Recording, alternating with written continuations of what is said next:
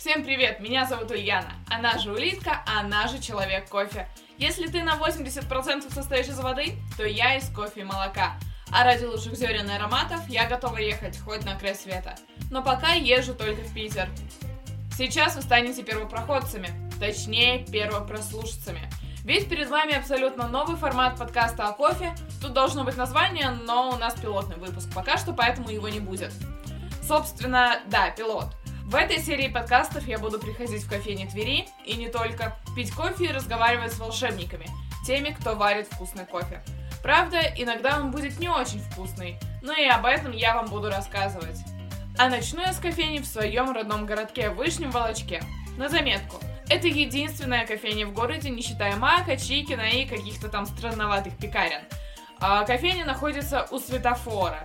Если вы не поняли, где это, вы явно даже никогда не слышали о Вышнем Волочке и его легендарном светофоре. В других сериях подкаста я буду описывать местоположение и дорогу подробнее, а пока просто адрес Казанский проспект 44. Захожу в кофейню и сразу попадаю в небольшое уютное помещение. Прямо передо мной стойка бариста, которая вежливо просит меня надеть масочку. Давайте знакомиться. Меня зовут Полина, я работаю бариста в городе Вышний Волочок, кофейня Дженнис.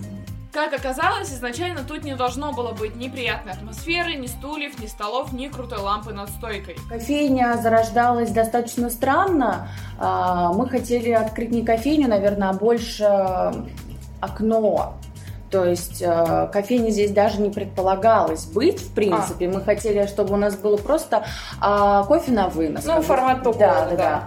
Пришли, взяли, а потом как бы Жанна Марковна решила о том, что ну а как бы вдруг на улице холодно, как сейчас, дождливо, можно при, прийти, посидеть, попить кофе, посидеть в ноутбуке и так далее. На минуточку, ради этого подкаста я шла сюда по морозу почти минус 30. Это явно заслуживает вашего лайка.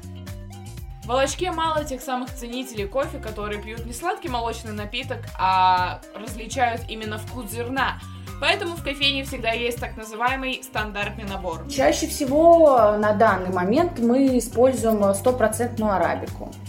А, в степени обжарки 3.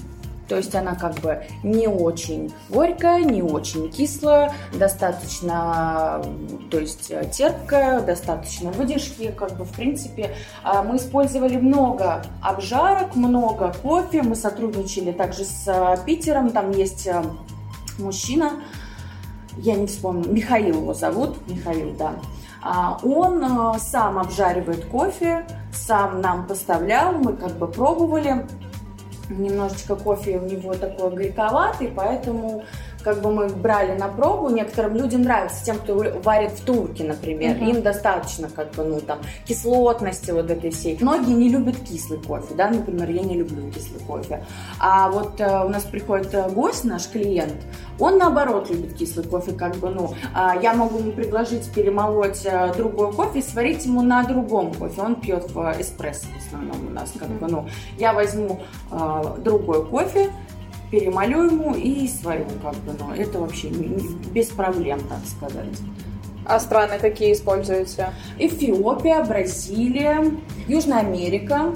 Ну и все, в принципе. Помимо кофе, тут можно попробовать вкуснейшие десерты. Их привозят из Твери, подвергая экстренной заморозке. Это когда готовый продукт погружают в жидкий азот, а потом разогревают в специальной печке. И чай. На самом деле сортов чая и смеси чая тут даже больше, чем самого кофе. Также есть у нас а, травяные чаи, которые а, там настаиваются от головной боли, от стресса и прочего. Это просто вообще... А в основном у нас любит дедулька приходить. А, всегда он берет один и тот же чай. Он говорит, а, не знаю, может это самовнушение, конечно, или нет, но он говорит, мне прекрасно, прекрасно помогает от давления. Это просто лучший чай. Замечательно, пожалуйста. А что тут интересного разливают по моей кофейной части? У нас есть половер, то есть это способ заваривания ага. харио, это через половер, через воронку. Вот. Но так как в вышной волочке у нас, в принципе, не особо пользуется спросом этот э, способ заваривания. Нет, когда к нам приезжают э, Питера, с Москвы. В основном с Питера они прямо такие любители, ценители кофе, так сказать. Они любители попросить через воронку в турке, как бы это вообще uh-huh. вот. А, также у нас есть матча, как бы альтернативно кофе. А, вот. Ну, матчу тоже здесь мало кто понимает в вышней молочке. Хотелось бы, конечно, больше, чтобы э, люди спрашивали, интересовались. Вот, а способ заваривания, ну, капучино стандартно, естественно, через э, кофемашину. У нас прекрасная кофемашина. Да, кофемашина восхитительная. Да, Каждый раз прихожу, любуюсь. Замечательно. У нас а, также множество выборов сиропов. А, как бы мы можем Угу. А самый ходовой напиток получается у вас капучино, наверное? Нет, Нет? самый ходовой напиток это раф. А, то Понятно. есть как бы он такой более молочный, более сладенький, более насыщенный, такой как бы, особенно не те любители, которые любят горький кофе. А, они там придут, нам что-нибудь послаще, что-нибудь такое. Как бы мало ценителей кофе в вышней волочке. Стыдно признаться, но я тоже иногда пью рафы но заметаю все следы. Беру с собой, прячу за гаражами, а потом оправдываюсь. Это не я, это ребята рядом пили, поэтому от меня соленой карамелью и печеньками пахнет. Не так давно столкнулась с ситуацией, когда на одном и том же зерне в одной и той же кофейне по одной и той же технологической карте два разных человека мне сварили абсолютно разный flat white. Отсюда вытекает вопрос, почему у разных людей кофе получается разный? хотя все параметры одинаковые. Знаете, э, наверное, очень большая разница есть э, в помоле. То есть, если помол неправильно настроить зерна, uh-huh. навряд ли кофе получится вкусным. То есть он будет либо достаточно горьким или кислым, либо достаточно водяным, как бы, ну, а если, то есть у нас как, как нас учили, а, у всех технологичные карты разные, как бы со всеми баристами, с которыми мы разговаривали, возникает множество споров. Ну, если, например, классический капучино, да, 0,33 а, у нас готовится... 0,33, 0,30... 0,35. А у нас готовится 36 грамм а, на 200 миллилитров, то есть молока. Это получается двойной эспрессо. А готовится, например, латы или раф на одиночном эспрессо, то есть 18 грамм.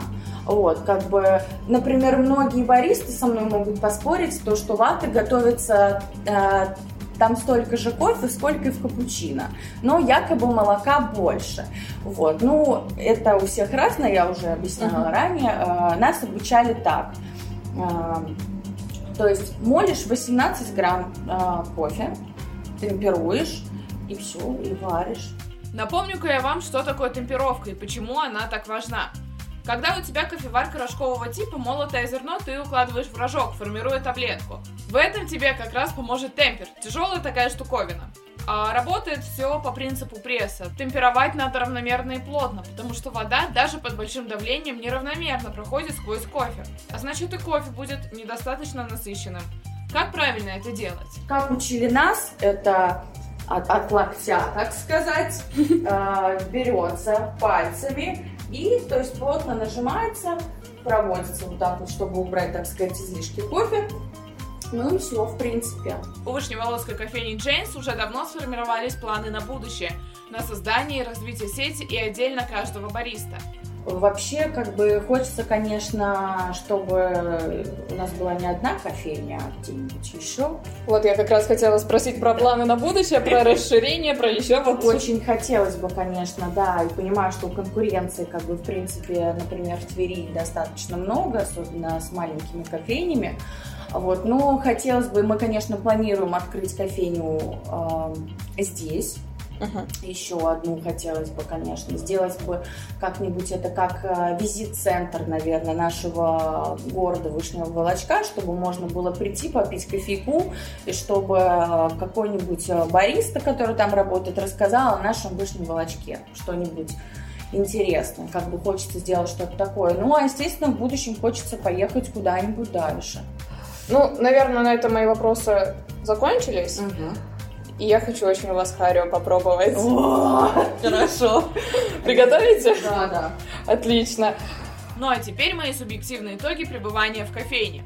Напоминаю, что это лишь пробный формат, если хотите услышать что-то еще, пишите в комментариях. Итак, приступим. Местоположение. Сложно говорить об этом критерии, так как Волочок город маленький, очень маленький. Но в принципе это находится недалеко от центра, за это и плюсик, собственно. Атмосфера.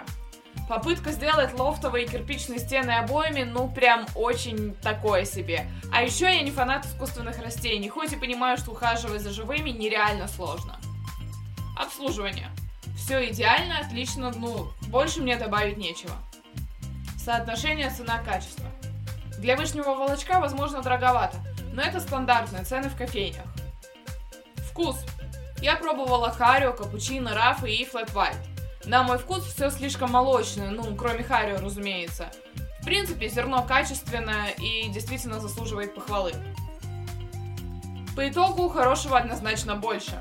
Будете волочки, обязательно заходите в кофейню Джеймс. На этом сегодня все. Голосуйте за кофейню, по которой вы хотели бы услышать обзор, а еще подписывайтесь на ТЧК ВК и Инстаграм и слушайте подкасты авторов на Яндекс Музыке и Кастбоксе. Пока-пока!